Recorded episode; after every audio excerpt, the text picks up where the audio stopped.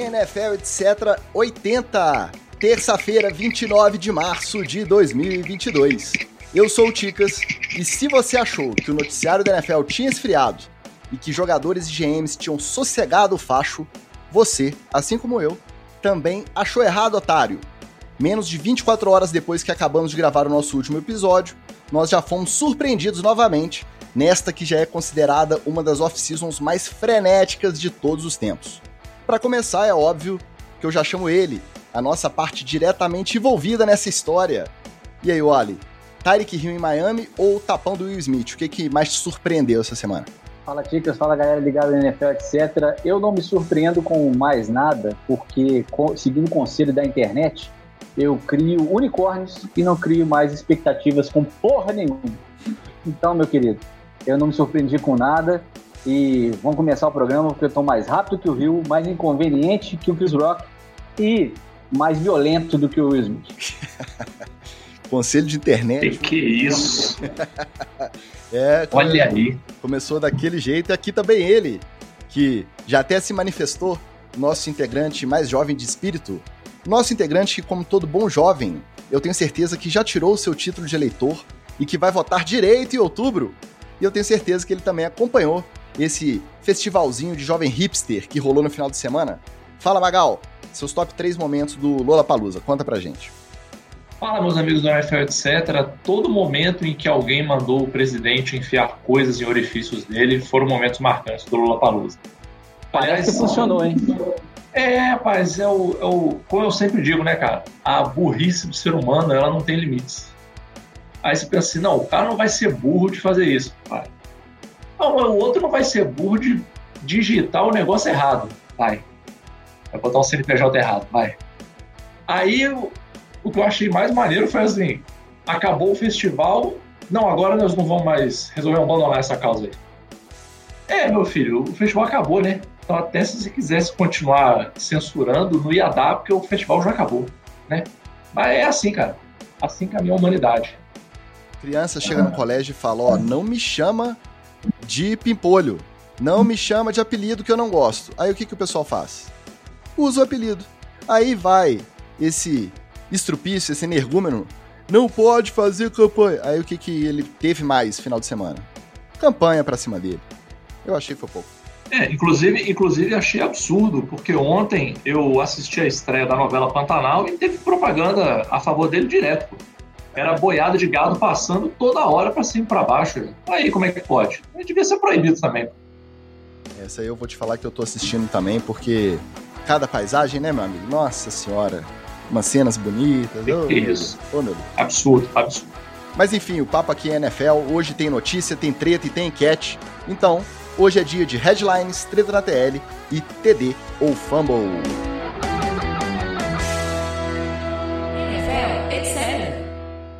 Começando pelo óbvio, depois de tudo que a gente falou na semana passada sobre o sentimento dos torcedores dos Browns ao saberem que o Deshaun Watson é o seu novo quarterback, como que você recebeu a notícia do, da contratação do Tarek Hill pelo seu time, Wallace? Fora, claro, a surpresa pela troca em si, que eu acho que você, a torcida do Dolphins, o resto da NFL também não estava esperando.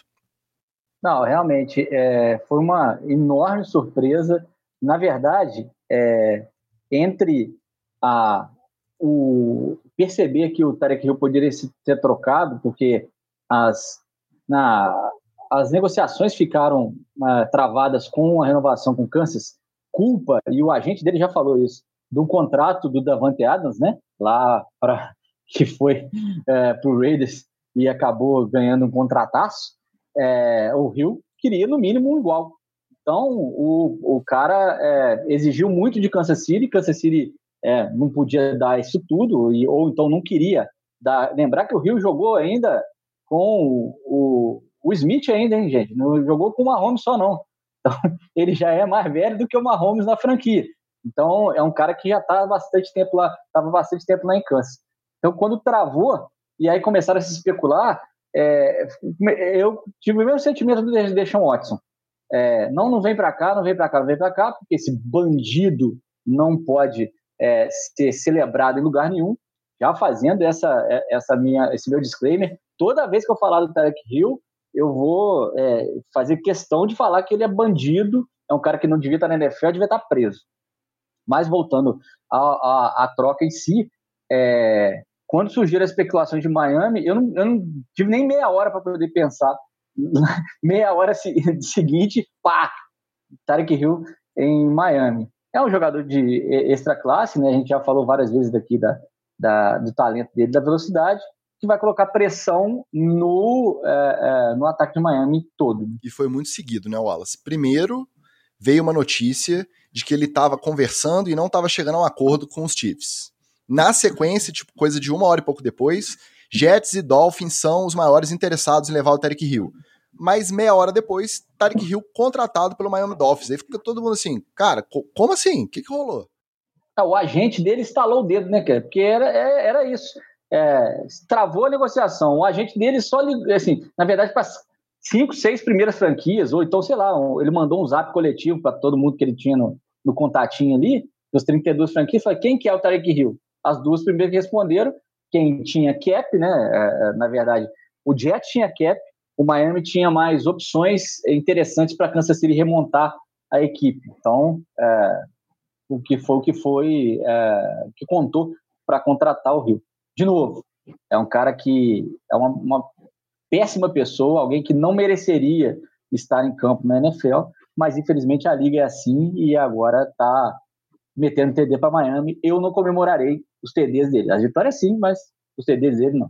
É bom a gente lembrar quando o Wallace faz todo esse comentário em relação ao histórico, porque pode ter gente que começou a ver NFL depois, que acompanha o NFL, etc., e que não está é, ligada diretamente. Eu estou puxando de cabeça aqui. Que eu me lembro que durante o universitário, quando ele jogava futebol universitário ainda, antes de ser draftado, ele foi denunciado pela namorada da época, que estava grávida, de agressões assim, violentíssimas, tá? De uma agressão assim, de brigar e de agredir ela com direito a bater na barriga sabendo que ela estava grávida. Estava grávida, isso. Eu não lembro se ele foi suspenso na época. Eu sei que ele trocou de universidade depois, ele foi expulso da universidade que ele jogava, ele conseguiu voltar a jogar por outra e depois foi draftado lá para baixo, acho que ele é de quinto round, pelos Chiefs. Isso. É, já nos Chiefs, Aí eu vou lembrar, ele tinha uns dois, sei lá, 2018, 2019, não vou lembrar exatamente. Mas a mesma criança, 2018. o mesmo filho, tinha três anos. E aí a mãe do menino denunciou o Tarek Hill por abuso contra o menino. É, não é abuso de caráter sexual, não, de violência né? Que ele agrediu o um menino que chegou a quebrar o braço do garotinho, que na época tinha dois ou três Eles anos. tentaram camuflar, né? Falar que ele, o famoso caiu da escada e é, tal, aí, mas a, na, no exame no hospital. Mas aí foi é... isso. A perícia foi declarada inconclusiva. E eu acho, uhum. até fazendo uma retificação em relação ao que eu falei semana passada, eu achei que ele tinha sido suspenso enquanto teve esse caso, já que ele estava nos Chiefs e teve essa denúncia de agressão ao filho. Mas não foi parece que deu inconclusiva a, a, o exame de corpo de delito, foi durante a off-season. Então, quando começou a temporada, ele já não estava mais acusado e aí foi declarado inocente e seguiu a vida como se nada tivesse acontecido. Corta para o ano passado, retrasado. Nossa, eu tô ruim de memória hoje, hein? Corta para 2020 ou 2021, não tô lembrando. O Tarek Hill foi para onde? Pro TikTok fazer o quê? Fazer uma brincadeira com a namorada atual simulando golpes de Kung Fu, como se estivesse batendo na namorada e achando isso engraçado, a coisa mais natural do mundo. Então, esse é o Tarek Hill, esse é o novo recebedor mais bem pago, o contrato mais caro de um recebedor na história da liga. É, eu, a, só para deixar claro, é, esse é o tipo de gente que a, a NFL a, é, abriga e é o famoso, não, não foi indiciado, é, não não importa quantas é, denúncias tem contra ele, né? Se ele não foi criminalmente indiciado, não foi é, punido e, e, passa por isso. Mas a gente não é obrigado a fazer esse, esse, esse julgamento. A gente tem que é, é, manter aqui uma, uma linha coerente e é aquilo. Bandido. Esse cara é um bandido. Tarek Hill, só se for um balanço geral para comentar. É o, único, é o único programa, o único lugar que tá, vai ter espaço para ele daqui a pouco. Já que a gente não tem mais o saudoso linha direta, se não tem linha direta, é balanço geral. É a linha direta era meio armado, né, mano? É, mano. Né? Mas, ué, mas na NFL é armado também, ué. Esse exame inconclusivo aí é, é, uma coincidência muito grande, né? É, cara, ele é um bandidaço, bandidaço. É, eu entendo a, a, a, o nó na cabeça do torcedor que, por um lado, quer ver o seu time ganhar, principalmente Miami, né, que sempre está sempre sofrendo aí, mas, por outro lado, ganhar com um bandido, entendeu? Aí o cara vai fazer diferença, não tem como, né? Ele vai fazer diferença, né? É, é, pode ser que não seja o suficiente para ir para um playoff, uma coisa assim. Mas vai dar alegria? Vai. Vai ter muito mais jogo que o Miami vai ganhar, provavelmente. Não só por causa dele, obviamente.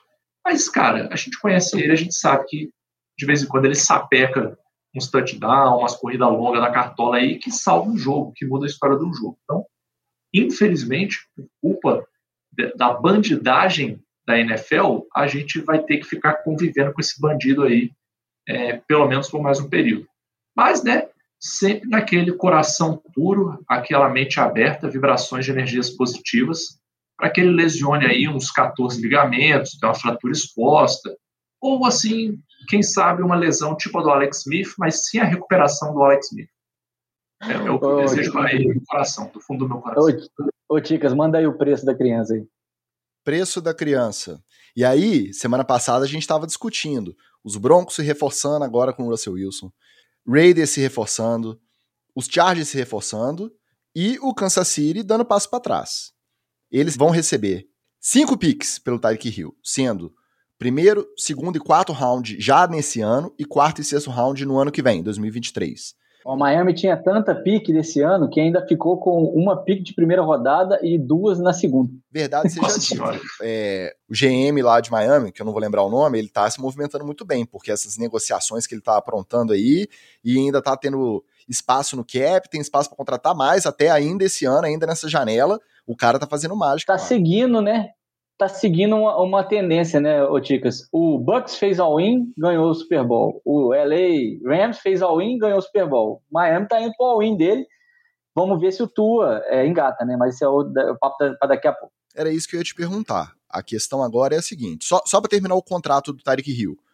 É até quatro anos, até 120 milhões. Lembrando aquele papo que a gente já teve também semana passada. Tudo condicional, garantido mesmo são 72 milhões e 200 mil dólares garantidos. Então, uma média aí, somando os bônus, garantidos de 28 milhões por temporada. É isso que faz com que ele seja o recebedor mais bem pago da liga. Falando dos Chiefs que deram meio que espaço para trás, além desses picks, eles contrataram quem? Marquês Valdez Scantling, o número 2 do Rodgers. Então, o Rodgers, além de perder o Davante Adams, também perdeu o segundo, o Marquesão da massa lá. É, vai ter que contar hoje quem que tem de recebedor lá em Green Bay. Hoje tem Randall Cobb e Allen Hazard. Imagina o humor do Aaron Rodgers, deve estar, mas eh, também merece. Mas voltando agora pro, pro Miami, o Wallace, era isso que eu ia te perguntar. Vamos pensar só em potência de ataque. Tarek Hill, mais rápido da liga. Jalen Waddle, se não for o segundo, é o terceiro. Deve estar ali pau a pau como um dos mais rápidos. Gessick, ótimo tight end. E ainda trouxeram o Monster de running back e o Chase Edmonds, que também é muito bom running back, principalmente naqueles screens ali, recebendo passe também. Acabou a desculpa pro Tua se não rodar esse ano. Tá fora, não renova e vai atrás de, de um nome maior aí para comandar o ataque? Vou te dar dois nomes ainda que é, o pessoal nem lembra, né? O, o Smite está lá, Tyrant, que ano passado teve recepção, inclusive, para 60 jardas, né? É, e o Devante Parker, tá? O Devante Parker é nosso ainda. É o outro cara que é, é um cara bom de recepção é, e que o ano passado é, as pessoas falavam assim, ah, o, o Tua não consegue lançar longe. Ah, no ano passado ele não tinha tempo de lançar longe a OL de Miami não segurava ninguém. Esse ano não reforçaram. Quem. E também não tinha para quem lançar longe. Isso. Aí o, o, o Adol não estava ficando aberto porque estavam dobrando a marcação nele e porque o Parker estava machucado, jogou a temporada inteira machucada com é, a, a corda do presunto puxada. Então, esses, dessas duas armas que seriam as armas em profundidade do Miami não podiam jogar ali em profundidade. Quando formou com dois tarentes, por exemplo, o Gessick fez essa rota mais curta e o Smite fez a, a rota mais longa, ele achou, o Tua conseguiu, e a OL segurou, óbvio, o Tua conseguiu achar é, é, o, o Smart lá, lá longe. Agora, o que eu espero que o Rio faça, é, e aí eu estou falando só do campo de bola, viu, gente? É a diferença para a marcação. Como um grande é, amigo meu, e que hoje é treinador de defesa, já disse, é, futebol americano é cobertor curto. É, toda jogada tem um defeito, toda é, marcação tem um defeito. Então, é, sempre você vai conseguir abrir um buraco. E aí, para poder marcar, por exemplo, a velocidade do rio, você tem que respeitar essa velocidade, tem que dar jarda para ele, ou seja, ele vai fazer, conseguir fazer aquela recepção curtinha. Se corre isso, você tomar o touchdown, porque ele pode te driblar e, e, e ir embora. Mas, para poder dobrar essa marcação nele, você vai ter que aliviar a marcação no Ado, vai ter que aliviar a marcação no Gesick, na corrida do Monsters, no Chase Edmonds e também no Devante Park. Então, agora, meu querido, não tem desculpa. Mesmo se a OL não segurar, o Tua tem que fazer esse, esse ataque é, rodar. Eu estava vendo uma coisa interessante na, na, TV americana, comparando em quem que bota mais pressão a saída do Rio em Kansas City no Mahomes ou a chegada do Rio em Miami no Tua. Eu tendo a, a achar que coloca mais pressão no Tua, porque não só ele chegou, como outras armas também chegaram para Miami. É o seguinte, é esse ano, é o terceiro ano dele na liga, ou ele clica e vira, ou a gente corre o risco de ver uma substituição de, de quarterback não só pelo Ponte Água, não, pelo Bridgewater, não. Contratação de um outro cara a preço de, de ouro no meio da temporada. Porque Miami não vai ficar com esse cap inteiro, assim, sentado no colo, vendo a temporada fazer água por causa do QB. O problema aí é quem, né? Ah, mas aí, meu querido. Quem que você vai trazer no meio da temporada? Eu tenho um nomezinho aqui guardado no meu coração, mas ninguém vai trazer do jeito, do jeito que o meu GM está trabalhando, até esse nomezinho aí é capaz de tentar tirar, da, tirar do, do bolso. Porque Olha, agora, falando de, de coração, tá, gente? Ó, faço aqui, faço aqui o, o compromisso. Se o seu GM fizer isso, no dia que sair a camisa do a jersey do, do nosso querido Cap, eu compro a jersey no, no dólar que o Paulo Guedes tiver. eu, eu vendo meu rim aqui e compro essa jersey. Sim, em homenagem falo, ao seu GM. Falando de coração aqui, é, essa é uma contratação que até agora é a maior da, da, da off-season. Por quê? Porque a gente não via no início da off-season é, possibilidade do Rio sair de Kansas City. A gente não via isso, isso ocorrer de alguma maneira. Foi é, mais ou menos o que a gente falou no episódio passado, o contrato do Devante Adams que acabou precipitando isso tudo. Né? O Devante Adams ganha um contrato gigantesco e, e aí a, o, o, Rio não pode ficar atrás. Ele pressiona Kansas City e aí Kansas começa a, a, a avalanche de, de acontecimentos que levou o Rio para Miami. Só para dar as estatísticas do Rio aqui, ó, 91 jogos, 56 touchdowns recebidos, 6 touchdowns corridos e 5 de retorno de chutes ainda tem a criança que só não, das seis temporadas que ele passou na NFL, só em duas ele não passou das 1.100 jardas. Então, é um cara que é de exceção. É, era estrela onde estava em Kansas City, chega para ser estrela em Miami também. Magal, se juntar dois wide receivers dois, dá um wide receiver um? Kansas City pode ficar otimista com Juju Smith-Schuster alinhando do lado do Marquês Valdez Scantling, e aí o esquema do Andy Reid e do Patrick Mahomes vai fazer funcionar isso aí ou não? Olha, é, se eu fosse o Mahomes, eu já estava acionando meu time aí de fisioterapeutas, de, de médicos, de xamãs, de médicos da medicina antiga japonesa. Olha, tudo, cara, tudo. Até banho de arruda eu ia tomar, porque sabe o que vai acontecer? vai juntar para mim. Esse aí é o mix, é o mix da, da, da, tempestade perfeita, que vai ser o Mahomes não confiando nos recebedores dele e inflando aquele senso de herói dele de sou eu que vou ter que resolver, eu que vou ter jogar que jogar o hero ball de, de nervoso. Ah, né? Aí, cara, vai ser isso aí, é aquela bola de neve insana de cada vez que ele conseguir uma, um first down desse jeito, ele vai ficar com, com o Bilauzinho mais durinho e aí uma hora ele vai tomar uma porrada e vai se lesionar. É isso. Pode anotar aí, ó. Ziquei. Essa temporada o Mahomes lesiona e não termina a temporada. Tá. Por causa de ficar jogando Hero Ball. Tá anotado. Pode anotar aí também. O Terry Bridgewater vai fazer ótimo uso das armas que o Miami o forneceu aí nessa off-season.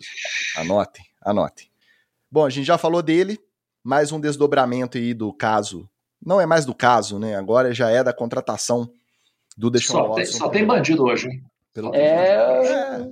Aqui é porque o pauteiro vai linkando por assunto. Então, ah, falou Tarek Hill, vamos falar do Deshaun Watson também. Vamos, vamos, Pode tocar a vinheta do aqui agora aí, ó. Vamos mudar essa vinheta aí. Fazer uma vinheta mais policial, mais sirenes. O que, que aconteceu na quinta-feira passada? Que pegou um pouco a gente de surpresa. A gente falou, a gente não é especialista na parte jurídica, a gente não manja muito desse Paranauê, e eu acredito que a maioria da imprensa e da, dos torcedores da NFL também não. Por quê? Depois que a gente repercutiu que ele tinha ido para um júri que decidiu não indiciar ele criminalmente, teve outro. Aí o pessoal, como assim? Parece que tem aquele lance de comarca.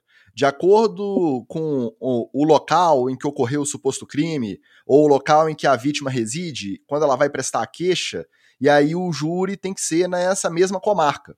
Aquele primeiro que a gente falou na semana passada foi em Houston, e ele compreendeu nove das 22 vítimas naquele primeiro que falou que é, não tinha prova suficiente para indiciar criminalmente o Deshaun Watson.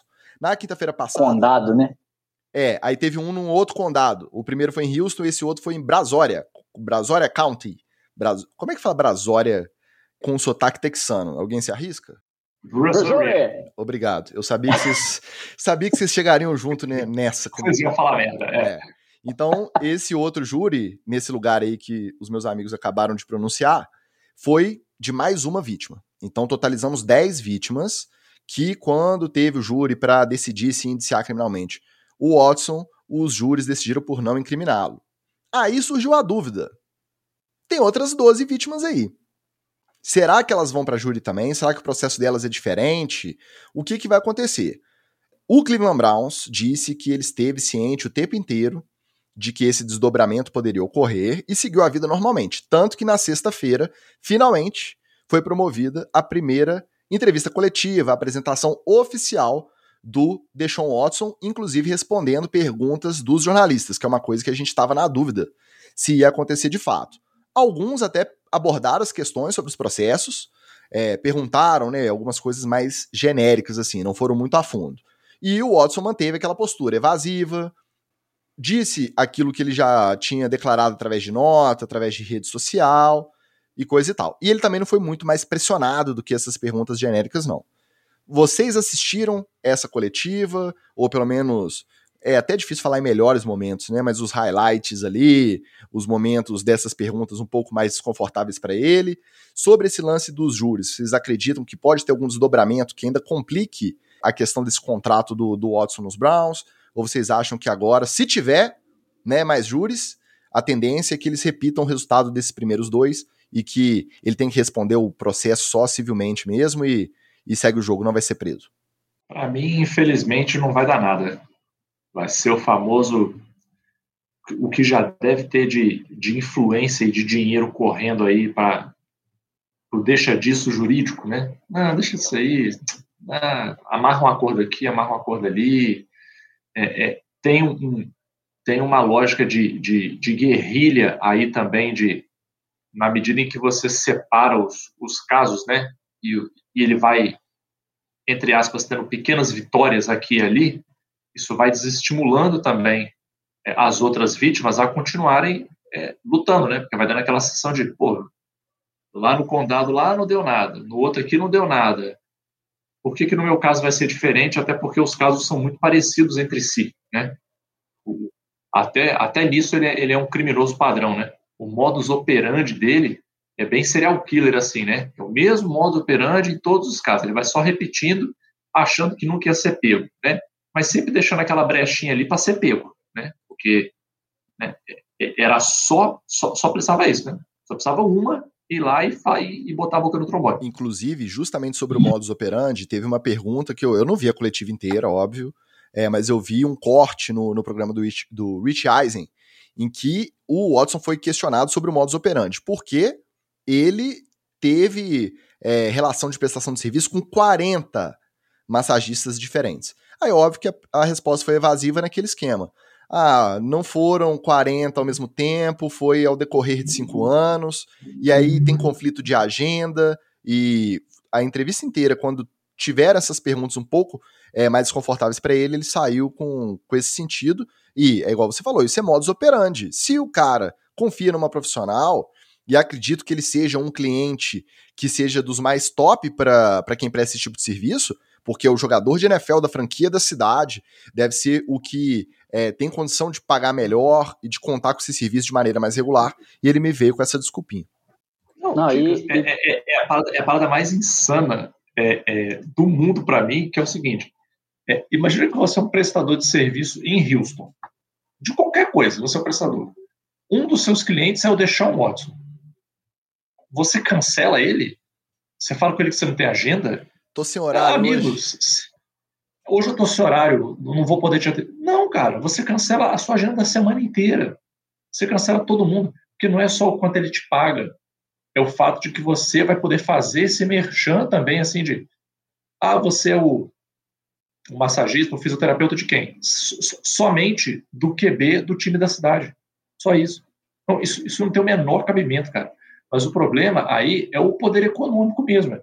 Você vê na própria coletiva. O Deshaun Watson tá treinadinho. O time de advogados dele ali, ó, sabatinou ele, ele tá treinadinho. Ele não dá uma piscada fora do, do, do, do script, entendeu? E Agora, aí, tá gordinho também, tá? E a tá vítima, tá não tem também, esse, tá? a vítima não tem esse tipo de tratamento, entendeu? Ela não pode bancar esse tipo de, de aconselhamento. Aí ela, ela se perde, se emociona. qualquer brechinha se emociona, entendeu? Isso aí é foda. Então, é, e o Deshaun Watson tá gordinho, ou seja, vai ter que contratar personal trainer, quem é que vai querer trabalhar com ele? Só uns caras, né? Porque mulher vai querer trabalhar com a criança. É, e eu, eu, volto àquela pergunta que eu fiz no episódio lá atrás, e eu devia ter mandado um, um e-mail para alguém, pro, sei lá, para o Mr. Editor, para o Schefter, alguém. Ninguém vai perguntar para o Houston se eles não contratavam é, massagistas, se eles não têm um departamento médico que possa cuidar do quarterback deles, que é o jogador mais importante do time, ou se o jogador mais importante do time tinha que ficar recorrendo a profissionais médicos e de massagem, quiropratas, fora do, do, do da franquia, se isso é permitido. O time não cobre, pô. O plano de então, saúde não cobre. É, é, isso, isso não, não entra na minha cabeça. Na verdade, isso tem que ser o contrário. Isso, igual para jogador de futebol é proibido andar de moto, para jogador de, da, da, NFL, qualquer. Isso tem que ser proibido. Fora da franquia, fora do clube. Você não pode procurar assistência nem é, do planeta sem o conhecimento e consentimento do, do, do time. Porque, eu, vamos lá, é, esquece que esse bandido fez isso a, a, com, com essas 22 vítimas.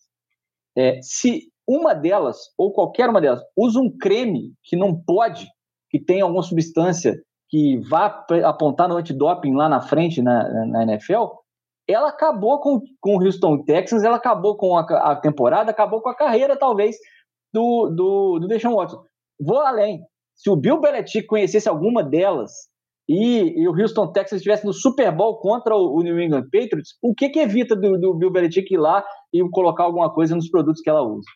Né? Então, é, isso, essa história é extremamente mal contada e, obviamente, ele tem culpa demais no cartório, mas, como disse o Magal, nada acontece feijoada. Tá. E aí, do nada acontece, a gente passa para as três opções que a Liga tem hoje, 29 de março de 2022. A Liga tem três decisões possíveis sobre o Deshaun Watson jogar pelo Cleveland Browns.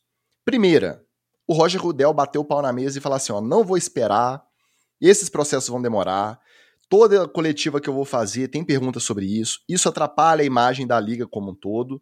Eu vou colocar o Deshaun Watson na famosa Commissioner Exempt List. O que, que é isso? Lista de isenção do comissário ele fica afastado das atividades, ele não tem prejuízo de salário, isso não é uma suspensão determinada com multa, nada disso. Ele fica afastado por tempo indeterminado. Não perde o vínculo empregatício, não perde o direito ao, aos pagamentos, e aí a NFL depois decide o que, que ela vai aplicar de multa propriamente dita, se for o caso. Beleza, essa é a primeira. Afastar por tempo determinado sem prejuízo.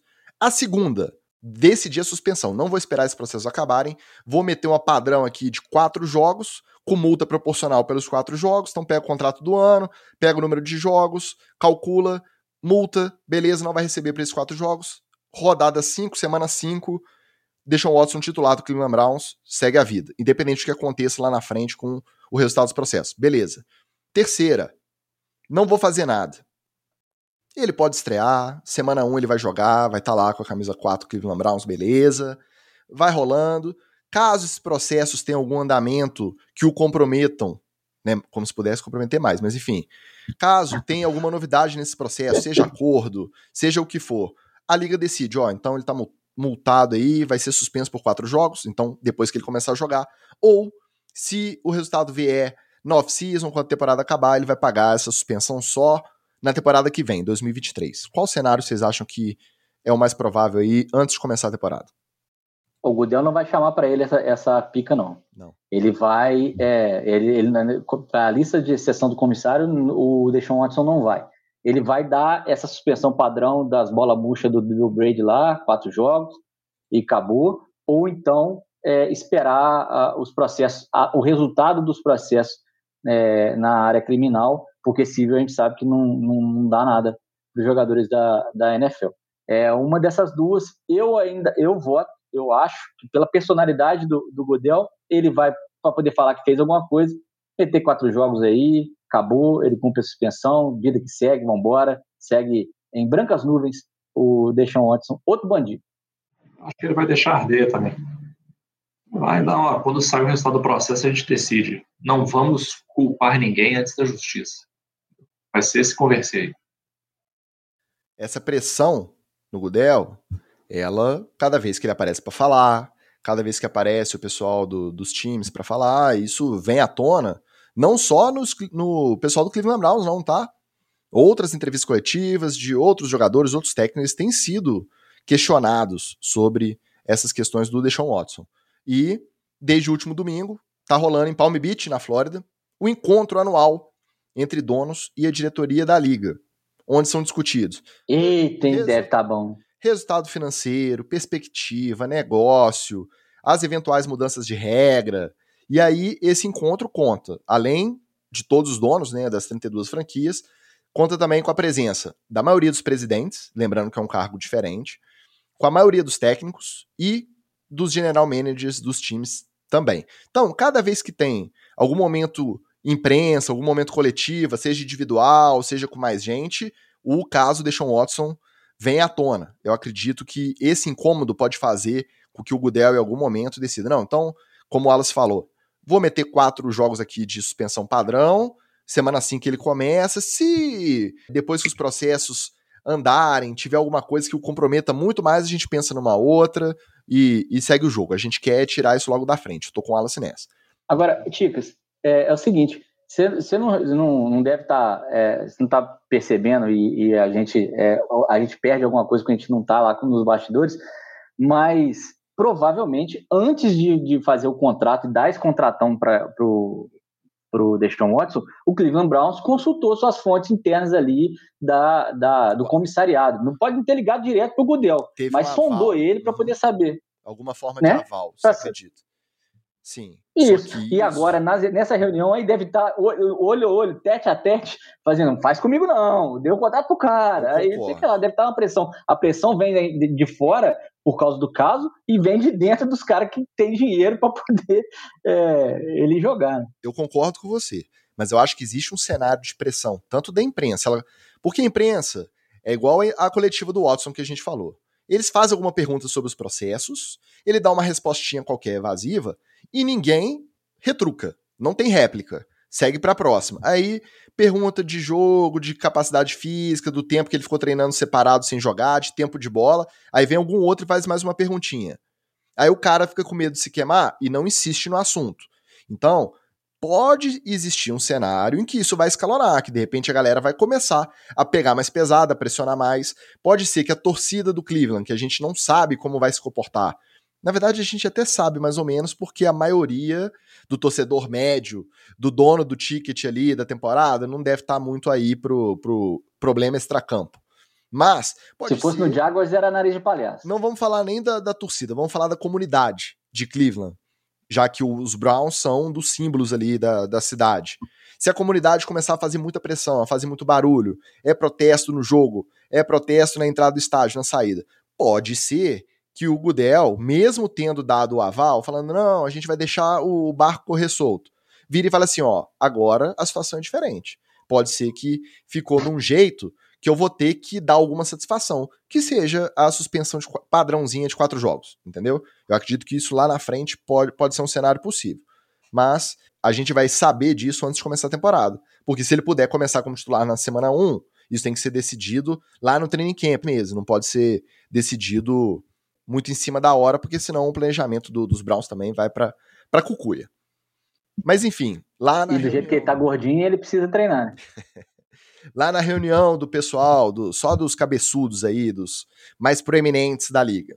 Ontem foi divulgada a determinação da NFL para que todos os times contratem pelo menos um técnico assistente de ataque que seja ou de uma minoria ou do sexo feminino, com direito a um financiamento para pagar o salário desse técnico assistente, vindo de um fundo comum para incremento da diversidade. A NFL tem um fundo comum, né, separa uma parte do lucro, uma parte das verbas da, da renda da liga para incentivar ações de promoção da, de inclusão, de diversidade, e é desse fundo que vai sair o salário desse técnico assistente. Mas os times vão ser obrigados. Talvez alguns até já tenham, mas não são todos, porque se fossem todos não precisava determinar essa regra, bater esse martelo que agora eles são obrigados. Ou um técnico de minoria, ou uma mulher na parte do ataque. Cada time tem o quê? 10 a 12 técnicos assistentes na parte do ataque. Tem o coordenador ofensivo e vai ter técnico de todas as posições, vai ter assistente técnico. Então, de 10 a 12 tem que ter um de minoria ou uma mulher. Aí você pensa, então, Tica, você quer dizer que tem time que tem 12 brancões lá, homens hétero, top lá, conservador. Exatamente. Se não fosse assim. É, top não é, né? Porque tem os gordos, né? Não, hétero, top é só o. o né? Ele pode ser gordo e pode ah, ser um entendi, hétero. é só tá? classificação. É. Eu sou jovem. Enfim, essa foi a primeira determinação. Por quê? Qual que é o intuito da liga? Que a médio e longo prazo, esses candidatos sejam vinculados a vagas de técnico principal, de head coach. Porque a liga tem uma tendência, que já vem há algum tempo, de priorizar técnicos do lado ofensivo da bola. Né, os head coaches. E quem tá ali no meio já, né? É, eles vêm do ataque. Hoje em dia, a minoria que é de special teams ou de defesa. Então, é um, um o passo, que é um erro, mas ok. É um passo que está sendo dado agora, mirando lá na frente a inclusão né, desse perfil do pessoal de minoria nos cargos mais elevados aí na comissão técnica. Beleza. Além disso, a outra decisão que veio hoje, essa tá fresquinha, foi aprovada já a partir desse ano, mudança na regra da prorrogação dos playoffs. Agora, cada time vai ter direito a pelo menos uma posse no ataque. Primeiro time ganhou, o cara coroa, pegou a bola, fez o touchdown, o outro time pega a bola, tem que fazer também. Se ele não conseguir pontuar, vitória do, do primeiro. Beleza, pontuou, touchdown também. Aí a próxima posse, quem pontuar, ganha. Seja field goal, seja touchdown, aí vira morte súbita depois que essas duas primeiras posses terminarem empatadas. E aí, satisfeitos com essas novidades? Eu vou ser breve, acho que é, essa, é, esse é o jeito de equalizar mesmo a, as chances. É, quando você tem uma liga tão distorcida, você tem que dar chance para quem vem de fora e quer quebrar esse ciclo, as mulheres, né, é, ou então hispânicos e negros principalmente, que não têm acesso a, a posições de, de, comando na NFL para é, romper o ciclo. E aí, depois, com, com o tempo, isso vai incutindo na mentalidade das pessoas e torna-se normal, é o que a gente espera numa sociedade saudável. E é, essa regra do, do, da, do, da prorrogação passou da hora, né? Pelo menos no playoff. É, na temporada regular eu nem ligo, não. Porque a temporada regular você tem que terminar o jogo rápido tal, tem que ser um pouco mais ágil mesmo. Mas a tendência é que isso desça também, né? É, isso começa nos playoffs e desça para a temporada regular também, essas duas posses. Eu gostei das mudanças, só acho que ficou faltando aí é adotar a regra de extra point da XFL, que é uma regra maravilhosa e as pessoas não dão a devida atenção. Pô.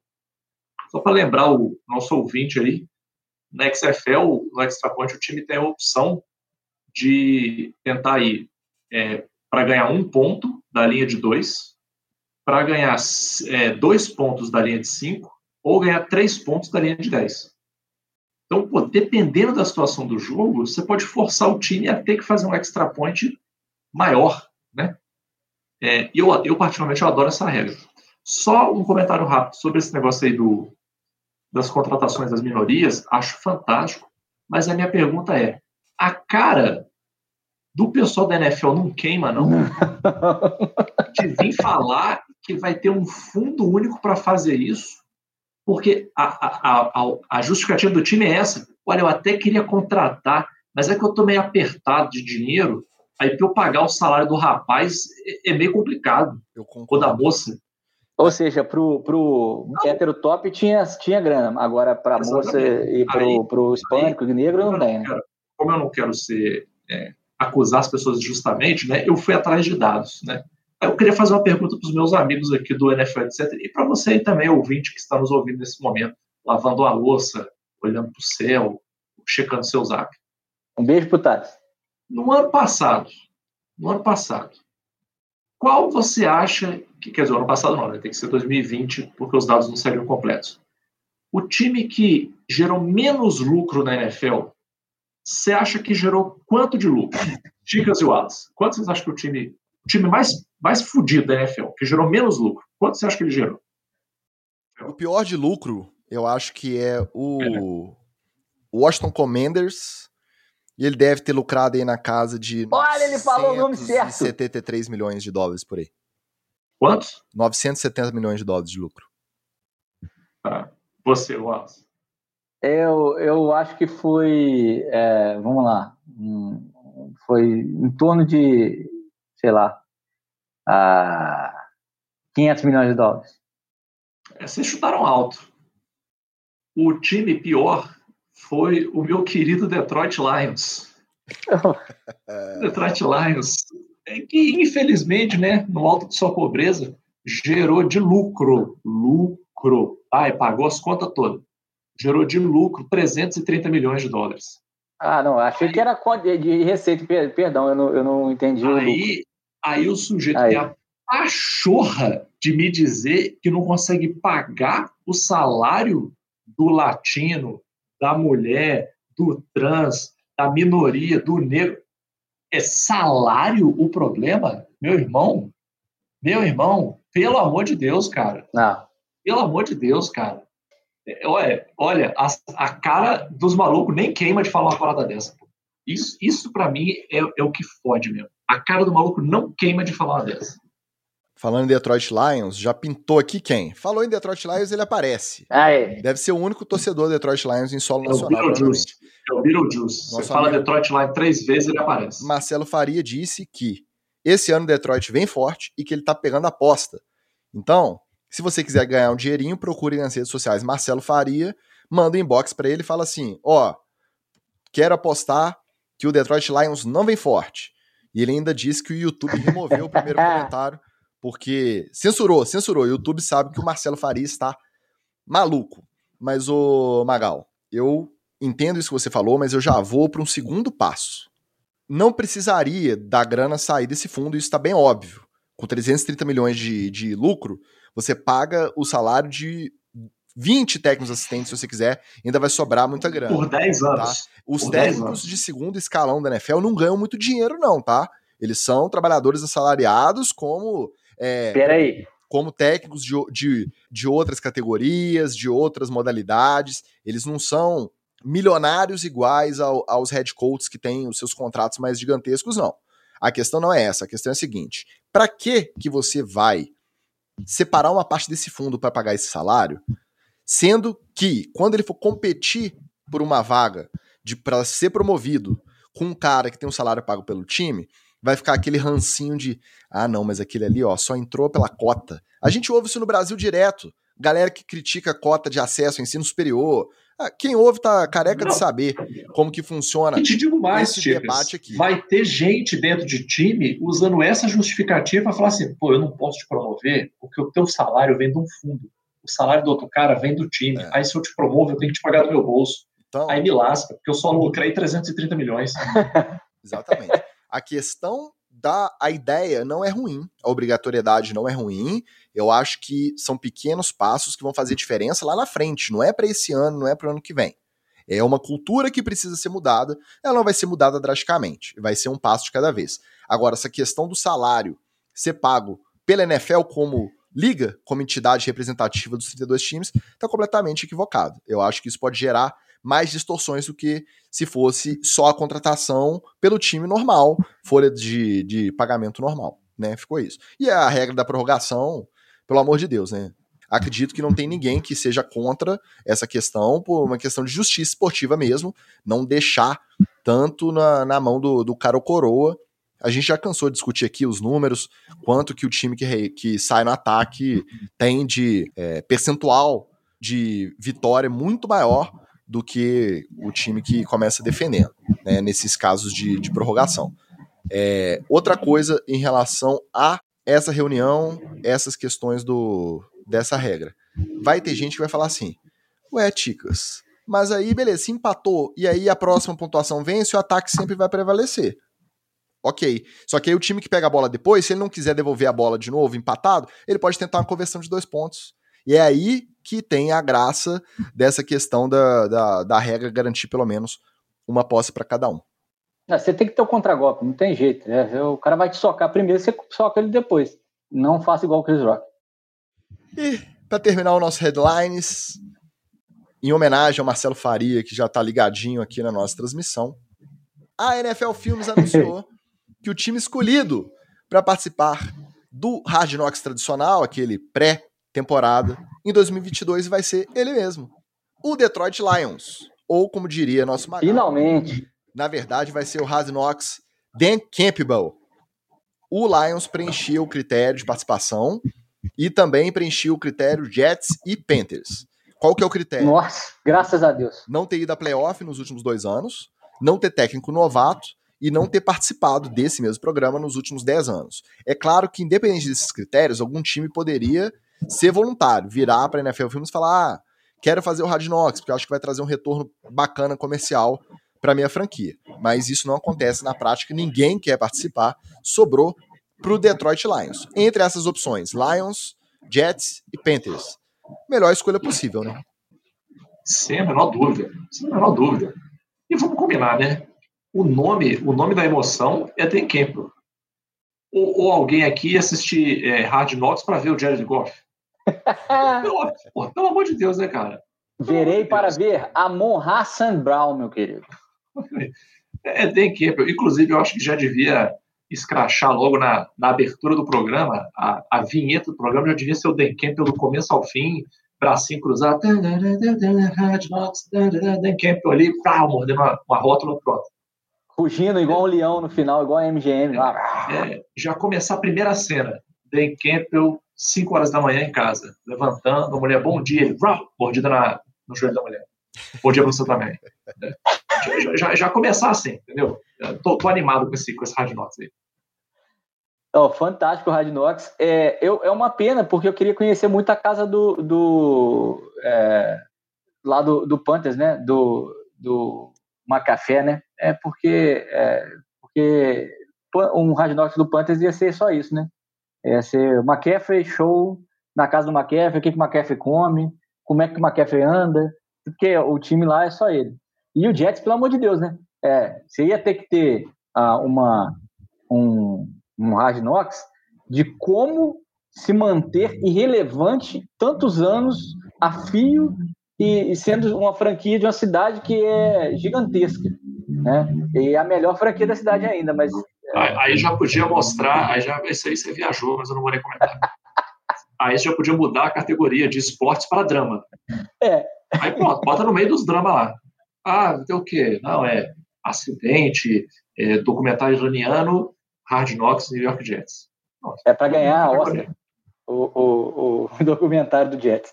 Tudo com é filtro drama. preto e branco, filtro preto e branco. Assim. É, é, é o, como é que fala? É o coda do, da, da NFL, é o drama do Jets que sempre toca o coração das pessoas. Como torcedor iludido, diz o Marcelo que eles querem mostrar uma franquia vitoriosa. Óbvio que não. O Dan Capable já gera tanto meme, tanto assunto, sem cena de bastidor, sem uma câmera acompanhando o cara 24 horas praticamente por dia. Imagina, imagina o tanto de pauta, o tanto de assunto que vai virar o Dan Campbell naqueles 5, 6 episódios pré-temporada do Knocks. Maravilhoso, cara. Maravilhoso. Eu quero ver, a, eu quero ver a briga das cafeterias para ver quem que, vai, quem que vai ser o sponsor desse Knocks aí. É Dunkin' Donuts, é Starbucks, é, até o Café Pilão vai entrar na briga aí para ser o sponsor. Porque o que vai ter de café nesse Knocks aí não, não tá no jeito. Não sendo café no bullying tá ótimo. É, o Palteiro já separa aí um, um segmento é, Dan Campbell no Hard Knocks, porque vai rolar toda semana. Vamos rolar a vinhetinha já. Mais o detalhe, hein? Torce... Por isso o torcedor do Detroit, o Marcelo Faria, tá todo serelepe. Além de ter sido escolhido como time do Hard Knocks desse ano, Detroit também foi escolhido como sede do draft em 2024. Então, só motivo para comemorar, só otimismo. Essa época do ano é, é maravilhosa. O melhor é que. Motor City está de volta, hein? A imagem né, de divulgação do programa, né? Ah, as imagens oficiais aí das redes da NFL. Hard Knocks Detroit Lions. Aí tem o Dan Campbell, que a gente reconhece. Tem o Jared Goff, que a gente reconhece. O resto, um bando. um bando de jogador, cara. Olha que a gente acompanha essa liga, não. hein? Você bate o olho nos caras.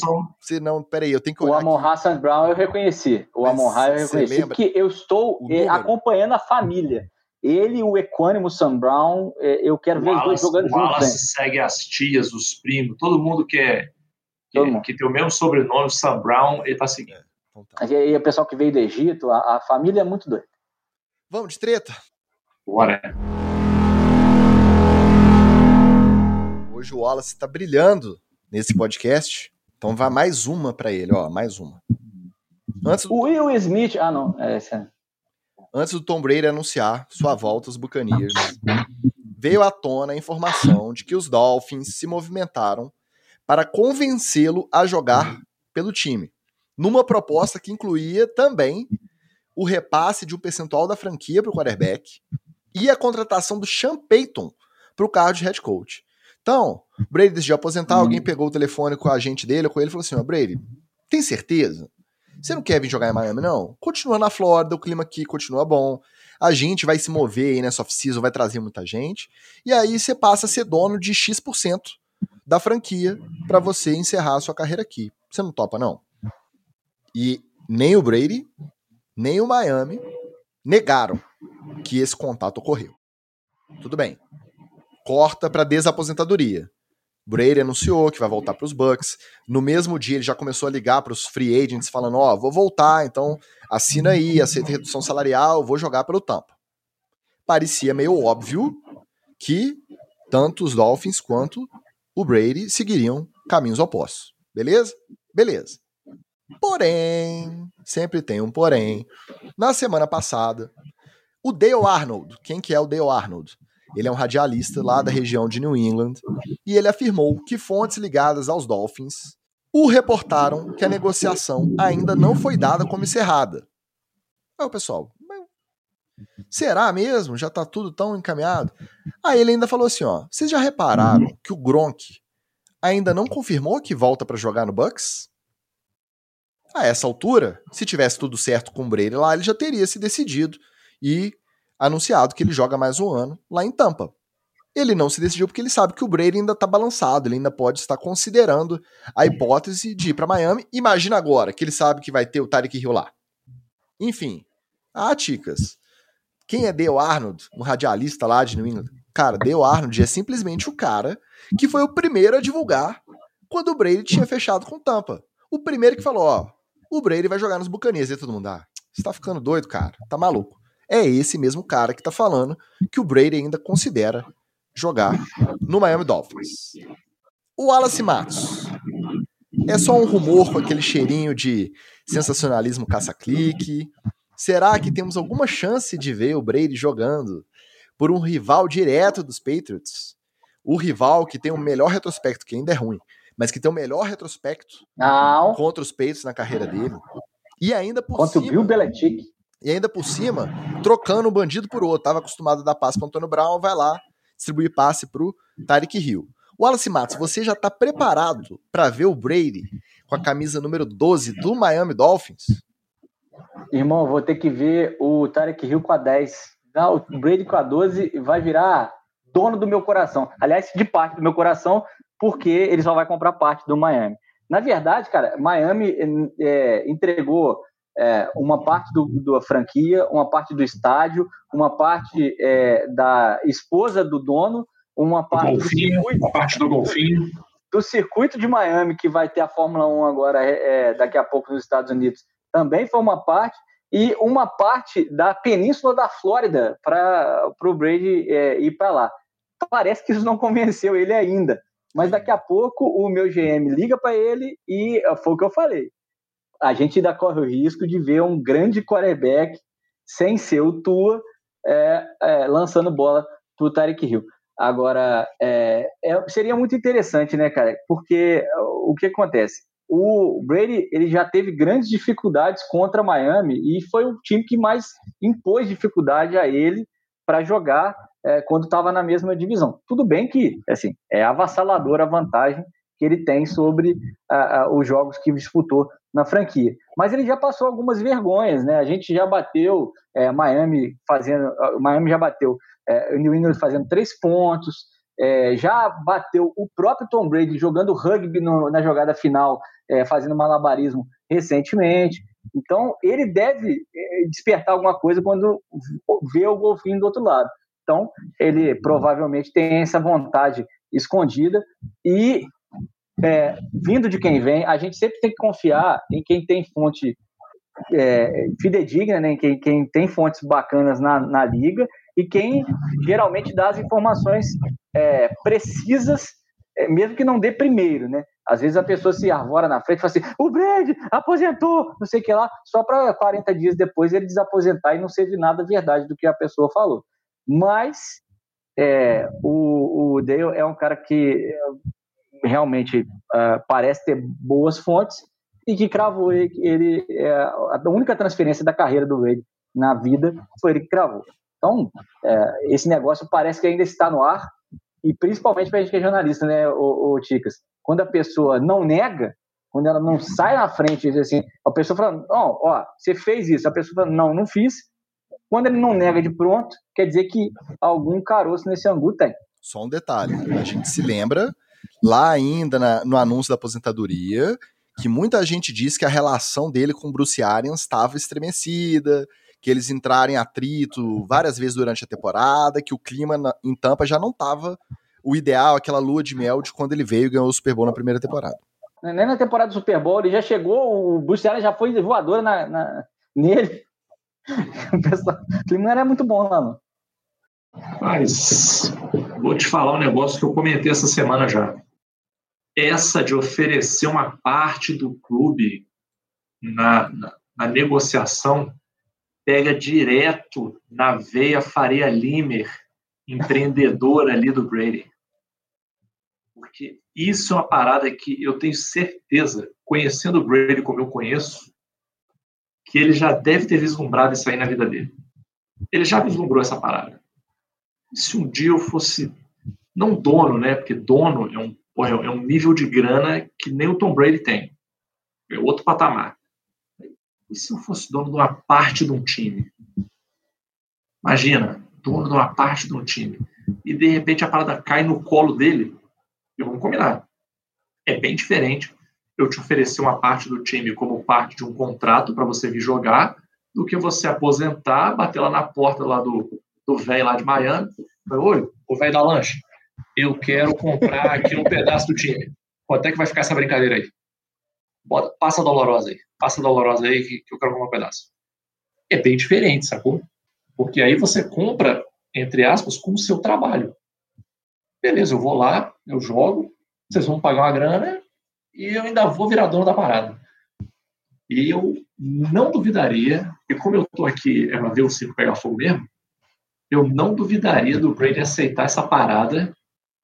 A gente vê com a camisetinha verde água, número 12, tua sentadinho no banco, pensando, fudeu. Agora que hora que eu vou jogar? Esse velho não vai largar o osso aí tão cedo. Agora ele é dono do time, porra. Ele tá lá junto com os donos, quando é que ele vai parar de jogar? Né? Sentar lá no banco e falar assim, beleza, agora minha vida é isso aqui. Eu sou o novo Mike Glennon eu vou ficar sentado aqui esperando o tempo passar. Eu espero de verdade que isso aconteça. Só para ver o circo pegar fogo, os torcedores do Patriots rasgando a camisa, é, só para ver a loucura, eu espero de verdade que isso aconteça. Agora, é, se já estava fácil a vida do Tua, é, com o Tyreek Hill chegando, as armas chegando, imagina com a pressão do Brady podendo vir. Porque é, não é nem que possa vir agora. Assim, sabe que tem uma proposta na mesa que faz parte de parte da franquia, assim, que está lá na parte da franquia. Isso pode ser o ano que vem, por exemplo. Pode ser na próxima temporada, porque o Brady também não dá sinal de que está perdendo desempenho, que não vai jogar mais dois anos, por exemplo. Então o Brady pode estar tá contando com essa, com essa proposta na mesa ainda para a próxima temporada. Pode jogar essa temporada em, em Tampa. E eu já fiz aqui a, as contas do Ticas. É, de Tampa para Miami são 4 horas e 9 minutos de carro, tá? Pela é, Highway 75 lá da, da Flórida. É de um lado para outro da Flórida, né? É a, é a Flórida para dentro dos Estados Unidos é Tampa e para fora, para o Oceano Atlântico, é Miami, né? É, é localizado. Mas é muito menos do que as 20 horas que são que foram, né, de Boston até Tampa Bay para Gisele se mudar. A Gisele encara essa mudança tranquilo. Já pensou ele voltando em Foxborough? A gente viu ele voltando com Tampa, mas ainda tava aquela coisa, né? Tinha acabado de ganhar o Super Bowl, tá num, numa franquia que tá lá na outra conferência. Imagina ele entrando. Disputando título de divisão. Entrando no campo correndo com a 12 do Miami Dolphins, cara, contra os Patriots. Isso precisa acontecer. Estão derrubando tudo lá, né, Ticas? Não, agora. Ah, é, o, o Foxborough está sendo derrubado, né? Está sendo reformado. Aí derrubaram as torres essa semana aí. É, o pessoal ficou com o coração na mão. Eu, tô, eu para mim, pode derrubar e fazer um estacionamento aquela porcaria. Não, esse aí eu, eu, eu pagaria até uma parte, tá? Tiraria um cinquentinho aqui do bolso para ajudar, tá? Na, nesse percentual da franquia. Não, cinquentinho eu pago. Só para ver ele entrando em Foxborough com a 12 do Dolphins, cara. Esse ia ser maravilhoso, pelo amor de Deus. Agora uma treta retroativa. Porque não deu tempo da gente recapitular no episódio passado, a gente fez aquele, né, aquela recapitulação de todas as nossas férias, foi muito assunto, agora vai dar pra gente comentar. Porque a gente não vai conseguir também seguir pro novo ano, pra nova temporada, sem falar dessa treta. Quem que é o protagonista dessa treta? Meyer. Urban Meyer simplesmente não sabia quem eram Jamal Adams, Debo Samuel e Aaron Donald. Fontes ligadas ao ex-técnico disseram que, além do já conhecido tratamento tóxico com jogadores e técnicos assistentes, e, apesar dele ter afirmado que ele fez um intensivão de NFL antes de assumir como técnico dos Jaguars, um dia ele estava lá assistindo o filme, famoso assistindo a filmagem das jogadas dos Rams, e aí ele apontou para um assistente e falou assim: quem que é esse 99 aí dos Rams? Esse menino, esse menino parece que é bom de bola, hein? Esse menino, quando a gente jogar contra, vai, vai dar um trabalho pra gente, hein? O grau de maluquice do Urban Meyer já não surpreende, mas continua surpreendente, Magal? Cara, não me surpreende nada e olha que eu não conheço ele do college. Não, eu não sei, não sei dele, se ele é boa pessoa, se ele não é. Quer dizer, não sabia, né? Hoje não sei que ele não é boa pessoa. Mas, é, para mim, cara, isso aí é, é coisa de. Sabe, sabe a pessoa que ela, ela, é tão idiota que ela não consegue nem perceber o, o quão idiota ela é? Ela acha que ela é fodona, ela acha que. É... Eu olhando para isso agora, eu tenho a sensação que lá na cabecinha doente do Urban Meyer, ele achou que ele ia vir para a NFL e assim, cara, vamos botar aí um ano para me acostumar, dois, o segundo ano ali para eu pegar o jeito, terceiro ano eu estou dando tapa na cara do Belichick. O pessoal está perguntando o que é Belichick. Que é nesse patamar que eu vou chegar. Para mim, a, a, lá na cabecinha dele, lá no, no fundinho, quando ele deitava a cabecinha no travesseiro com a loura do bar, é, quer dizer, é, quando ele deitava a cabeça lá no travesseiro dele, ele é pensava assim, ele pensava assim, o Belichick vai ficar muito puto quando eu dominar essa liga aqui. Quando eu pegar esse Jaguars e fazer esse time ser campeão. O pessoal vai ficar todo mundo, caraca, o Urban é um gênio. Eu acho que ele pensava isso, cara. Que ele deve ser muito, muito. É, é... Tô, tô esquecendo a palavra. Como é que é? Maluco que fala. Maluco, né? Velho tarado. Diag... Velho tarado. Diagnóstico de um profissional. Maluco. Ele é muito maluco, velho tarado, é, doido das ideias. É, só fez merda, destratou os outros, não ganhou porra nenhuma. é, fez o coitado do nosso Sunshine lá passar perrengue, xingava os outros, fez coisa caótica. Que que esse, esse homem é um merdeiro profissional. Ele veio para a NFL e só fez merda e foi embora. É só isso. É, ele, ó, é, ele, ele, é tipo, ele é tipo aquela, aquela criança que não, não se comporta e ninguém quer chamar para aniversário. Assim, ela lá, vem o Danielzinho aí. Quem que chamou? Que o moleque chega, estoura os balão, derruba copo, é, derruba a mesa do bolo. É, foi isso que o Romain fez. Ele chegou, meio sem ser convidado, é, estragou a festa de todo mundo, arrumou um monte de confusão e depois foi embora. Eu, a, minha, a minha alegria é que daqui a dois, três anos o pessoal não vai nem lembrar que o Rubamaia passou pela NFL. Só os malucos vão lembrar. Não, passou sim, você não lembra? Teve aquele negócio lá da loura do bar. Ah, é mesmo, foi mesmo, ele passou. É, para vocês que não acompanham tanto o college, é, técnico do college é o Nick Saban, né, gente? Ainda tem ainda umas denúncias que ele é, escamoteou uns assédios, ainda tem uns, uns senões é, no Nick Saban, mas ele é treinador.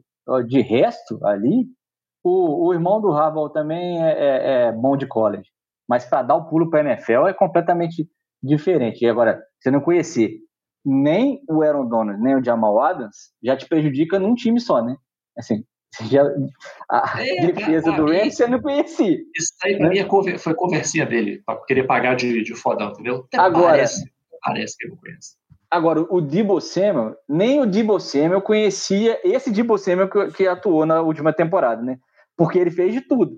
Ele correu, recebeu, é, bloqueou, passou, é, entregou água, é, cobrou boleto, é, emitiu nota fiscal. O Debo Samuel fez tudo no San Francisco 49 levou o time nas costas. Quem tem que ver se ele vai ter uma outra temporada assim. Nesse caso, é, por exemplo, é, quando o cara está jogando a temporada da vida, você pode até falar que ah, os vídeos de antes dele, a, a, nada na carreira indicava que o Samuel ia explodir desse jeito. A mesma coisa digo, digo do antivax lá do Josh Allen. Nada na carreira indicava que o terceiro ano dele ia ser o ano de dominar ali a, a, a, divisão, de se tornar um QB de exceção e ser um cara que é, alçou o Buffalo Bills a outro patamar. Mas é aquilo, né? O cara já tá fazendo isso na temporada, você não vai, você vai ignorar? É isso que o Magal falou. O cara tem, tem tanta soberba, tanta, tava tanto no salto alto que até é, atrapalhou ele lá no banquinho, na hora de subir no banquinho, descer no banquinho do Lourinho. Dois pontos nas falas de vocês. Primeiro, sacanagem comparar com o Jim Harbaugh, por quê? O Jim Harbaugh também é tóxico, dizem que é muito difícil de lidar, que é um babaca do vestiário para dentro, que é um cara insuportável. Mas chegou no Super Bowl, é. cara. E assim, no segundo ano como técnico, se eu não me engano, ele foi pro Super Bowl. Perdeu pro irmão, perdeu. Mas mostrou trabalho. Então a transição dele foi otimizado, assim. Desempenho ele mostrou rapidinho, assim que ele assumiu na NFL. Mas é um Zé Ruela igual o, Exatamente, o extracampo. O, extracampo derrubou ele rapidinho e fez com que até hoje ele não tivesse outra oportunidade. Esse ano estava muito cotado, era favorito para o Vikings, de repente o Vikings falou: não, a gente vai de Kevin O'Connell mesmo, a gente quer uma mentalidade mais jovem, é outra pegada. Essa galera que a gente fica brincando aqui, a árvore do McVeigh, né?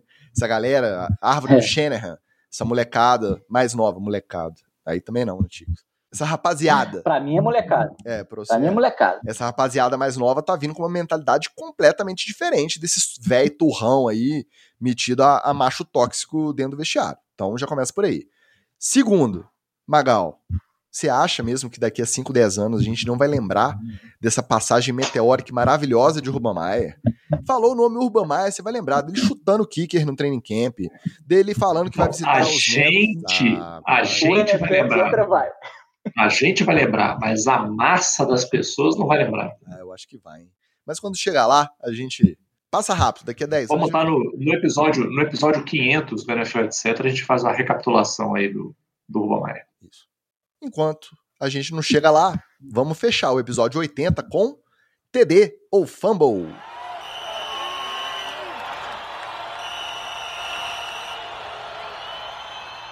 Matt Ryan disse na sua coletiva de apresentação dos Colts que logo após vencer a NFC e garantiu o Atlanta Falcons no Super Bowl contra os Patriots, a primeira ligação que ele recebeu foi do Peyton Manning.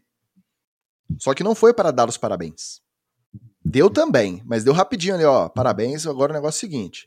Foi para passar dicas e conselhos na intenção de ajudar a evitar que o seu arquirrival, Tom Brady, ganhasse mais um anel. Mexer os pauzinhos para tentar atrapalhar o seu antigo concorrente mesmo depois de aposentado. É TD ou fumble? Pô, muito, muito TD, cara. Eu, eu, eu achei essa história fantástica, porque o, o Manning, ele não tem cara de Aaron Rodgers. Isso é óbvio que o Aaron Rodgers, se você trocar Manning pelo Rodgers, você, você, você lembra, você consegue escutar a voz do Rodgers falando com o Matt Ryan como é que ganha do, do Tom Brady. O Manning não, ele é o cara todo bonachão, o cara bacana e tal, não sei o que lá. Ele devia estar com ódio do, do Tom Brady, gigantesco devia estar tá espumando tanto que ligou pro, pro Matt Ryan. Agora, é, é uma história que o, Ryan conta que o credencia, né? Já o carimba lá no Colts. Eu acho que essa ida do, do, do Matt Ryan pro Colts vai fazer bem para os dois.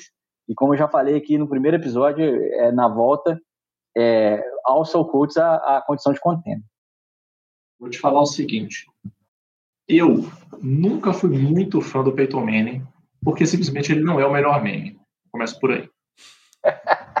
Mas eu vou ter que dar o braço a torcer para ele nesse caso especificamente, porque eu fico imaginando o seguinte: imagina, tenta imaginar se o contexto, a ceninha do Peyton Manning decidindo fazer a ligação e a ceninha do Matt Ryan recebendo a ligação. Imagina o Peyton Manning em casa. Pô, cara, o Matt Ryan com o Tom Brady não vai dar, cara. O Brady vai passar o sarrafo nesse moleque. Porra, eu vou ter que dar uma. Vou ter que dar uma ligada pra ele. Porra. Devia ter ligado pro coordenador defensivo, não, né, Magal? Aí ele pra algum cutuca, assistente. Aí cutuca o Eli. O Eli, tu acha que eu ligo ou não? Aí o Eli, porra, deixa essa porra quieta aí, cara. Não, se, não te mete nessa porra, não, pô. Deixa isso aí pra lá. Não, que eu vou ligar. O Matt Ryan é gente fina pra caralho. Não vou ligar pra ele. Peraí, dá, dá só, beleza? Assim, imagina o Matt Ryan, né? Porra, Super Bowl preocupadaço, né? Toca Peyton Manning. Ah, o cara me chamando aqui, né? Me dá boa sorte, né? Aqui, detalhe. Oi, oi, Peyton. O Matt Ryan Beleza? falou que ele tava jantando com a família, comemorando ali, brindando. Pô, vou jogar o Super Bowl, cara. Marav tipo assim, logo depois do jogo, ele se recuperando ali, extasiado ainda, ganhamos a NFC. Aí você imagina, você imagina assim, é, deve ter sido, igual a gente viu no, nas transições de segunda-feira, a hora que o Peyton Manning levanta para explicar uma jogada, cara, deve ter sido sair a mil por hora. Ele não deve dar nem boa noite Matt Ryan. Matt Ryan Oi, Peyton Manning. Senta aí, anota o que eu vou te falar. Parada é o seguinte. Jardagem longa. Jardagem longa. E, e, e ele com, com o celular no, no campo de trás da casa, né? Porque aí ele correu lá no campo de trás da casa, já pegou a bola. E, ó, é o seguinte. Jardagem longa. A, a tua leitura vai estar tá onde? No Gronk. Tu vai olhar o posicionamento do Gronk, tá? Porque a, a, o Matt Ryan, o Peyton, te agradeço, tô jantando com a minha família. A gente pode conversar, Antônio? Seguinte, jardagem curta, jardagem curta, anote, anote aí o que, que vai acontecer. Ah, deve ter sido uma das coisas mais maravilhosas do mundo, do mundo, cara. Dou meus parabéns pro Peyton Manning aí, desaraço ter feito isso. TD. Esse eu não consigo ir contra vocês, não. Tá, acho que os motivos já estão mais do que explicitados, estão muito bem argumentados, desenhados, não tenho nem mais o que incluir. Ter desaço. Imaginar o cara que aposenta e como que eu posso fazer, né, para ferrar o meu ex-adversário? Ele já tem dois anéis. Na época o Brady tinha quatro. Ele já tem dois anéis a mais que eu. Se ele tiver cinco, vai ficar feio para mim, né? A gente competiu em tanta, em tanta estatística, não. Não pode ter o quinto, não. Já sei, vou dar uma ligadinha pro Matt Ryan. Vai que eu dou um estalo aí na, na cabeça, ele deixa de ser o Matt Ice, ele vai para dentro e fica mais. Acabou que não deu certo, né? Mas a tentativa foi TD. A ligação era pro coordenador defensivo, ele, ele ligou a pessoa errada. Ele, o Matt Ryan não deve ter feito as paradas que o, que o Peyton Manning falou, e o Peyton Manning deve ter ficado em casa maluco. Ah lá! Ah lá! Ah lá! Ô, Eli, ó, avisei, porra. Eu porra. falei, porra, não é possível, essa merda. Puta que Jardagem longa, jardagem curta. Não, tá 28 a 3, pô. O cara não vai entregar, não, pô. 28 a 3 já ganhou. Já ganhou. Não tem como não. Tem como não. Abre, abre a cerveja aí. Abre a cerveja aí. 28 a 3 ele já ganhou. Não vai perder essa porra. Agora. Olha, cara. O Wallace comparou, né? O rancinho ali, do que se espera do Aaron Rodgers, não se espera do Peyton Manning. Mas a gente lembra, que a gente viu bastante aí do, do final da carreira do, do Manning, que dentro de campo ele era enjoado demais, era trash talker é. pra caramba, e brigava com o recebedor que fazia rota errada. Ele... Aí depois que ele aposentou, começou a fazer programa de TV, se deu bem, virou todo bonachão, foi pro Hall da Fama, fez discurso legal, né, aquela coisa toda. Ele criou Chicas. uma imagem que a molecada que começou a acompanhar depois meio que não liga diretamente a como que ele era chato. Quando o Peyton Manning jogava, ele era chato era demais. E aí essa ligação no, pro Matt Ryan era a pontinha do, do Peyton Manning atleta voltando à tona. No Book of Manning tem uma cena dos três, né?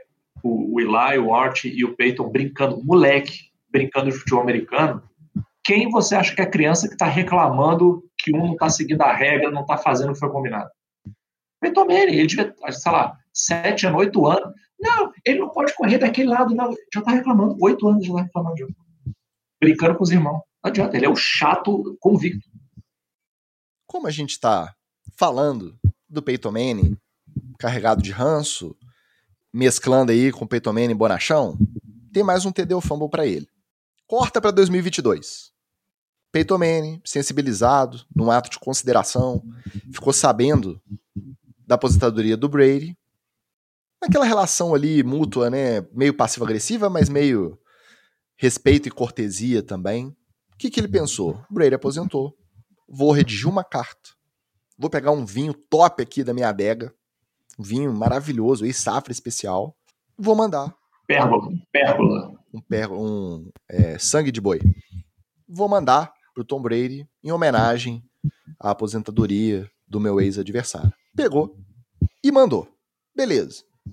Aí semana passada, tava num programa de entrevista lá, qualquer, e ele simplesmente disse que ele quer os mimos de volta. Não, mandei, homenageei, em virtude única e exclusivamente da aposentadoria. Desaposentou, Brady, já tô falando aqui de uma vez para todo mundo ouvir. Pode me mandar, eu não quero só a garrafa do vinho, não, quero a carta de volta também. E aí, essa mesquinharinha, esse rancinho aí, é TD Fumble? Cara, é fumble, e eu vou te falar o que, que eu faria se eu fosse o Tom Brady.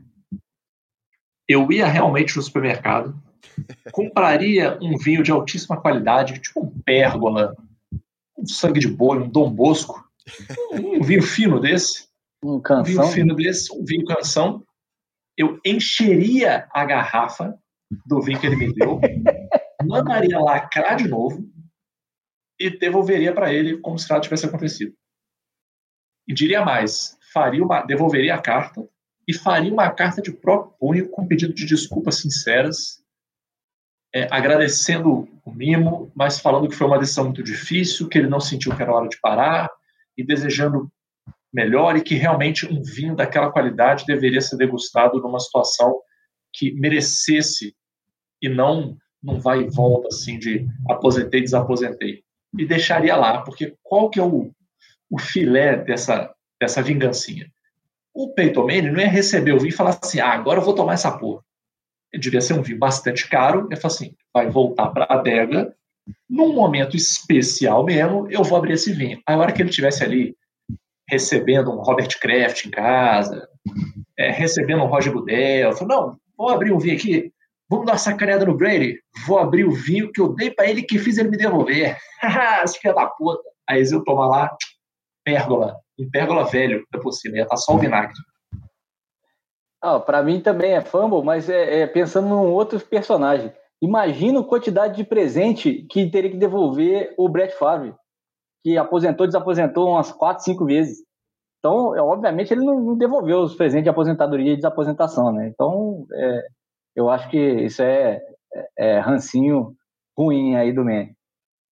Aí dessa vez ficou fácil para eu discordar dos senhores. Para mim é ter desaço. Ter desaço porque o Manny faz isso sabendo que ele não vai receber nada de volta. Se receber, vai ser adulterado caso o Brady decida seguir o conselho que o Magal acabou de prestar. Mas não é com isso que o Manning está preocupado. O Manning está preocupado em apontar como que o Brady é volúvel, como que o cara não consegue nem decidir se vai parar de jogar ou não vai 40 dias depois falou que vai voltar. Então só dele trazer isso à tona, para dar aquela cutucadinha no ex-rival, para dar só mais aquela, não, ó, vocês lembram, ó, 40 dias atrás e falou que ia aposentar, agora já vai voltar com negócio esse. Não, devolve aí. Só por conta de, né, dar mais essa cutucada, mais essa zoada no Brady não conseguir largar o osso, ter desastre, pô. Ter desastre. E para fechar, nossa, hoje foi Peyton Manning. Qual o motivo aí? Tom Brady de cima a baixo, né? Mais uma não diretamente relacionada, mas também indiretamente relacionada ao Brady. A Gisele Bündchen confirmou que lançará um livro de receitas saudáveis baseado na dieta cotidiana da sua família. Como assim? Na prática, o livro será uma mistura do método TB12 com a chamada alimentação em teta 20, que a Gisele é adepta. O que, que é alimentação em teta 20? É um, um, uma dieta, um, regime, um programa que corresponde à ingestão de 80% de alimentos saudáveis e orgânicos e 20% nem tanto. 20% você pode dar uma, né, uma escorregada ali, uma relaxada. Gisele Bündchen, metida a Rita Lobo, é TD ou Fumble? Olha, para mim é TDzaço, principalmente porque a Rita Lobo também é ex-modelo, então é, casa muito bem com o ambiente e o clima, e tudo que a Gisele fizer até agora, de Tampa Bay até chegar em Miami, vai ser um TDzaço, vem para Miami, lança esse livro, lança o próximo livro, as receitas é, de, dos golfinhos, não receita de golfinhos, porque senão a gente vai estar tá matando nosso mascote, é, as receitas dos golfinhos, que é para comemorar o Super Bowl que o Brady vai dar para gente, aliás, para ele mesmo, porque tem parte da franquia, vai ser dele. Então, tudo que a Gisele fizer até agora, da agora de Tampa Bay até chegar em Miami, é perfeito, TDzaço. Cara, eu vou ter que dar TV também pelo seguinte. Primeiramente, que se eu falar mal da Rita Lobo aqui em casa, eu sou expulso. Eu começo por aí. Segundamente, que se eu falasse mal da Rita Lobo, eu estaria sendo hipócrita, porque toda vez que eu vou pesquisar um prato na internet, eu pesquiso o nome do prato Rita Lobo lá. É verdade. Como é que porque tem a versão, as pessoas têm que, têm que descobrir que tem a versão Rita Lobo, que é a que você consegue fazer em casa, tem a prática, e tem Rodrigo Hilbert. Você tem que construir a panela, o fogão e tal, aí demora pra cacete. A capela que você vai casar, aí demora muito, tá, gente? Então, assim, a Rita Lobo é para quem quer prática em casa. E o Rodrigo acho que ele tá de férias a, a, já fica essa dica aí pro, pro amigo ouvinte. Ah, eu não sei como é que faz uma farofa de ovo. Abre o Google, farofa de ovo Rita Lobo. ah, eu quero saber como é que faz uma lasanha. Lasanha Rita Lobo. Não adianta, não adianta, amigo. A receita é boa, não inventa, não. funciona, não inventa moda. Tá? E, e, mais um motivo para o meu TD. Se a Gisele realmente lançar o livro, comprarei e seguirei a dieta. Serei mais um TB12 8020 TBGB. Agora não pode ser mais TB12, é. tem que ser TBGB. Tom Brady Gisele Bündchen. Aí sim, uma nova marca, novas roupas, novos acessórios, novos suplementos. Só espero que a Gisele faça o favor de lançar o livro num preço acessível para o consumidor brasileiro e que considere na, na, nas receitas dela a realidade do consumidor brasileiro. Eu espero isso, né? Porque não adianta. Até lá ela vai estar em Miami falando português de novo, ah, ela lembra. Aí você tem que botar aqui um pouco de cardamomo. Eu falo, não, meu amigo, aí não tem como. Se eu for no Bahamas aqui, não tem cardamomo. Não sei nem o que, que é isso. Então, é no máximo um coentrozinho. Eu só espero que ela faça essa adaptação, entendeu? Porque as paradas do Tom Brady são maneiras. Mas é tudo assim. Se eu tomo uma água com eletrólitos TB12. Aí você vai ao banheiro, se limpa com papel higiênico TB12. Aí fica difícil. Ou você compra tudo TB12 ou você não faz a dieta. Fumble. Óbvio. Fumble. Finalmente, tá né, Finalmente, né, Ticas? Tava, não ia lá em Baltimore não tem alegria. Lá em, lá em Baltimore é tudo claro, cinza. O cara defendia o Joe Flacco. Você acha que ele vai gostar dessa ideia cara, aí? Da, da é. Nada contra a ideia da Gisele Bündchen escrever um livro de receitas. Não é isso. Pensa que a Gisele Bündchen, com toda a projeção, com toda a fama, todo o sucesso que ela já tem, qualquer livro de receitas que ela decidir escrever vai ser um sucesso estrondoso. Então por que, que ela não me aproveita e faz receitas brasileiras para americanos? Escreve e lança lá uma feijoadinha, um torresminho de barriga, entendeu? Franguinho com Porque ela não quer mais, ela não quer mais saber desse país, tio. Agora, para fazer. Ela não quer nem ouvir falar dessa roça aqui, ah, não. não. 80-20, TB12, sorvete de abacate, isso aí a gente já sabe tudo. Não vai ter nada que pode ter tomate, porque não come. o Brady não come morango, não come nada vermelho com semente, porque Mas é, você tá atrapalha, é comendo, você já tá errado, pô. Imagina. ah, Aí é um erro cara. seu. É um erro seu de estar comendo essas coisas ainda. Porque Ah. isso aí são bombas, pô. Fumble. Vocês me desculpem. É fumble.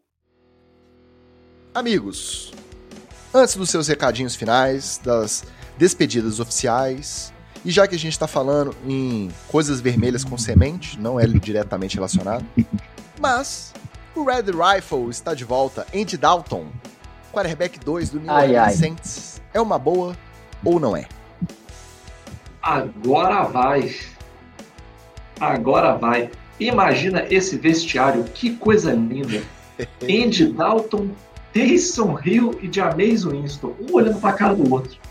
Quem será que vai ser o QB? Eita, Se olha, somar, se somar não dá um, um RB. Olha. Que dirá QB.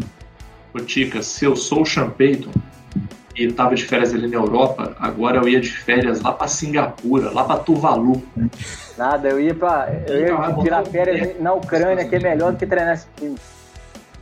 É, Olha, Deus me livre, cara. vamos ver, vamos ver. Mas agora vai. Agora vai. Vamos ver qual reserva vai destronar o titular primeiro, né? Tyler do Taylor, Terry Bridgewater ou Andy Dalton. Como disse Dilmãe, todo mundo vai perder, ninguém vai ganhar. Ninguém vai ganhar. Vamos ver o que a próxima semana de NFL nos reserva com as notícias aqui pro NFL etc. Só um aviso, em semana que vem, você que gosta de acompanhar a nossa transmissão, a gente sempre deixa o nosso muito obrigado, pede pro pessoal participar. Hoje a gente deixa o abraço especial pro Marcelão Faria. Na semana que vem a gente começa um pouquinho mais cedo. Ah, porque ah, uns compromissos aí, conhecido como Flamengo na Libertadores. Não vai dar para adiantar muito, mas um pouquinho mais cedo, porque a gente também é filho de Deus, então a gente também quer ver um joguinho do futebol da bola redonda, eu acho que a gente merece. Exatamente. E no tempo que a gente estava no ar, o Miami não contratou ninguém, por enquanto, não prometeu eh, nem a franquia, nem eu, nem o do Golfinho, para mais ninguém, nem do Tom Brady. É, é, mas eu tenho uma boa notícia pro Ticas: o seu técnico renovou até 2020. Ui, meu Deus. Aprovado, aprovado. Obrigado a você que chegou até aqui, um abraço e até a semana que vem. Beijo! Valeu.